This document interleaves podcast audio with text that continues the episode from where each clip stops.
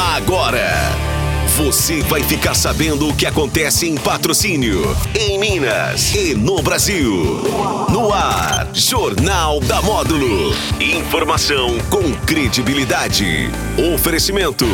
Andap Autopeças, Unicep, Rações Saborosa e Sicredi, a primeira instituição financeira cooperativa do Brasil. Meio-dia, três da Módulo FM. Olá, você, tudo bem? Boa tarde, seja bem-vindo aqui à Rádio Módulo FM. Hoje, uma quarta-feira, 11 de janeiro de 2023, iniciando aqui o JM.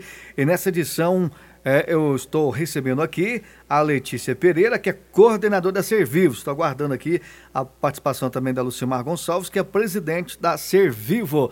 E a partir de agora você me acompanha através das redes sociais da Rádio Módulo FM, Facebook ao vivo e também através do YouTube ao vivo. Peço a você que não é inscrito ainda no canal da Módulo FM no YouTube, que se inscreva para receber todas as informações de primeira mão aqui da emissora Módulo FM. E a você também, meu grande e querido ouvinte que acompanha o Jornal da Módulo FM sempre aí no seu radinho tradicional.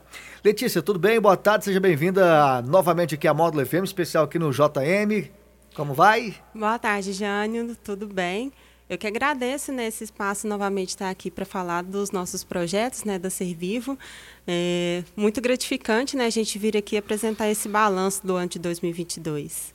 E bacana em recebê-lo, receber vocês aqui hoje nessa quarta-feira, né, especial aqui no Jornal da Rádio Módulo FM, para a gente falar um pouquinho, né, da Ser Vivo aqui na cidade de Patrocínio. Eu estou recebendo pela primeira vez aqui, né, nos estudos da Rádio Módulo FM, a Lucimar Gonçalves, que é presidente da Ser Vivo. Lucimar, seja bem-vinda, né, boa tarde, que, que prazer recebê-la aqui pela primeira vez aqui na Módulo.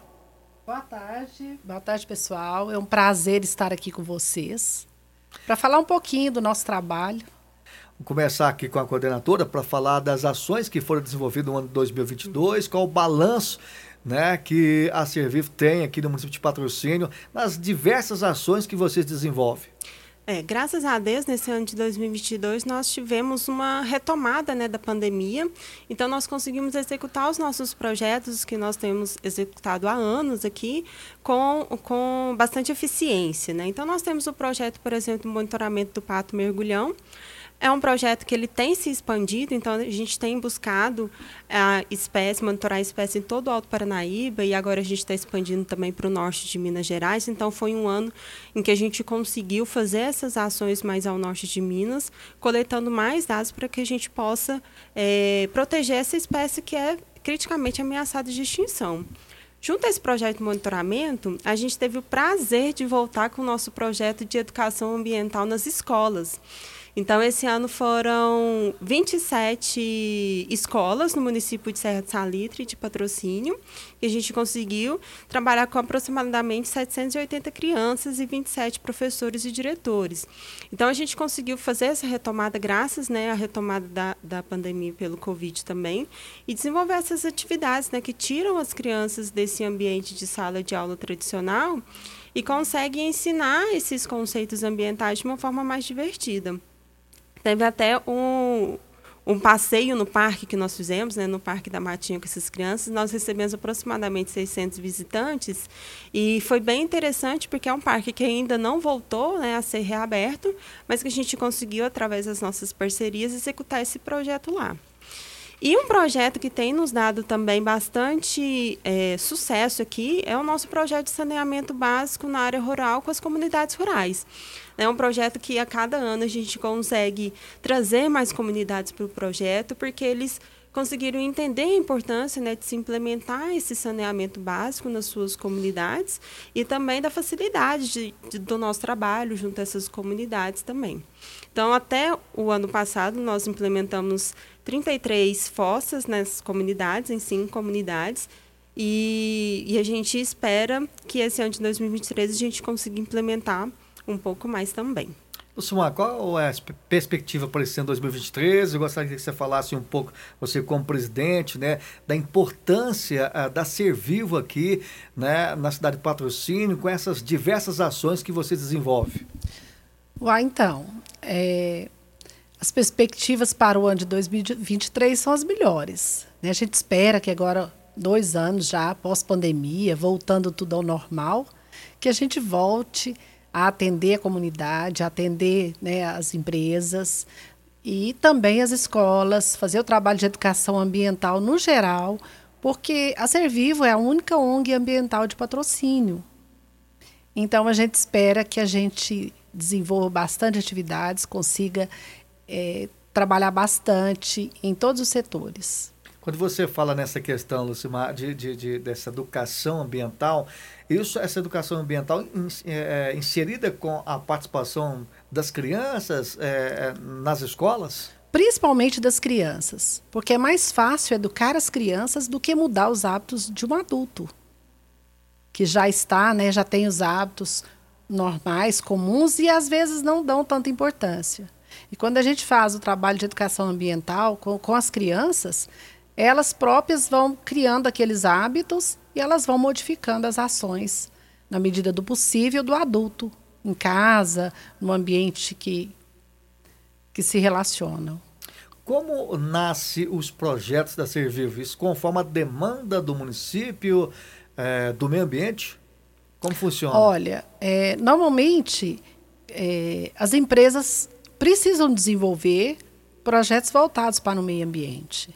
E a Servive está ali para desenvolver esses projetos. A Servive é uma ONG que ela vive, está aqui no nosso, no nosso município para desenvolver esses projetos. E a gente também cria projetos. Né? As coordenadoras criam projetos para atender a nossa comunidade, na medida do que a gente vai vendo que há necessidade nas escolas, na, nas praças.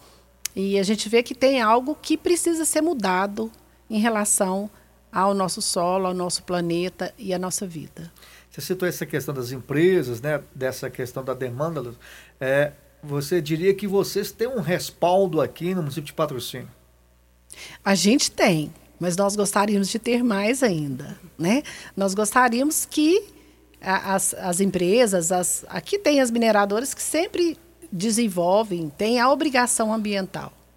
Mas a maioria das, das empresas tem essa obrigação ambiental e às vezes desenvolve né, lá dentro mesmo, sem a ajuda de, de uma ONG, de alguém, de um biólogo, de pessoas que estão ali para desenvolver esses projetos, né? especializadas. Então, a nossa, a, a ONG tem pessoas específicas, especializadas, prontas para desenvolver esses projetos no nosso município, nos municípios vizinhos e no nosso Brasil.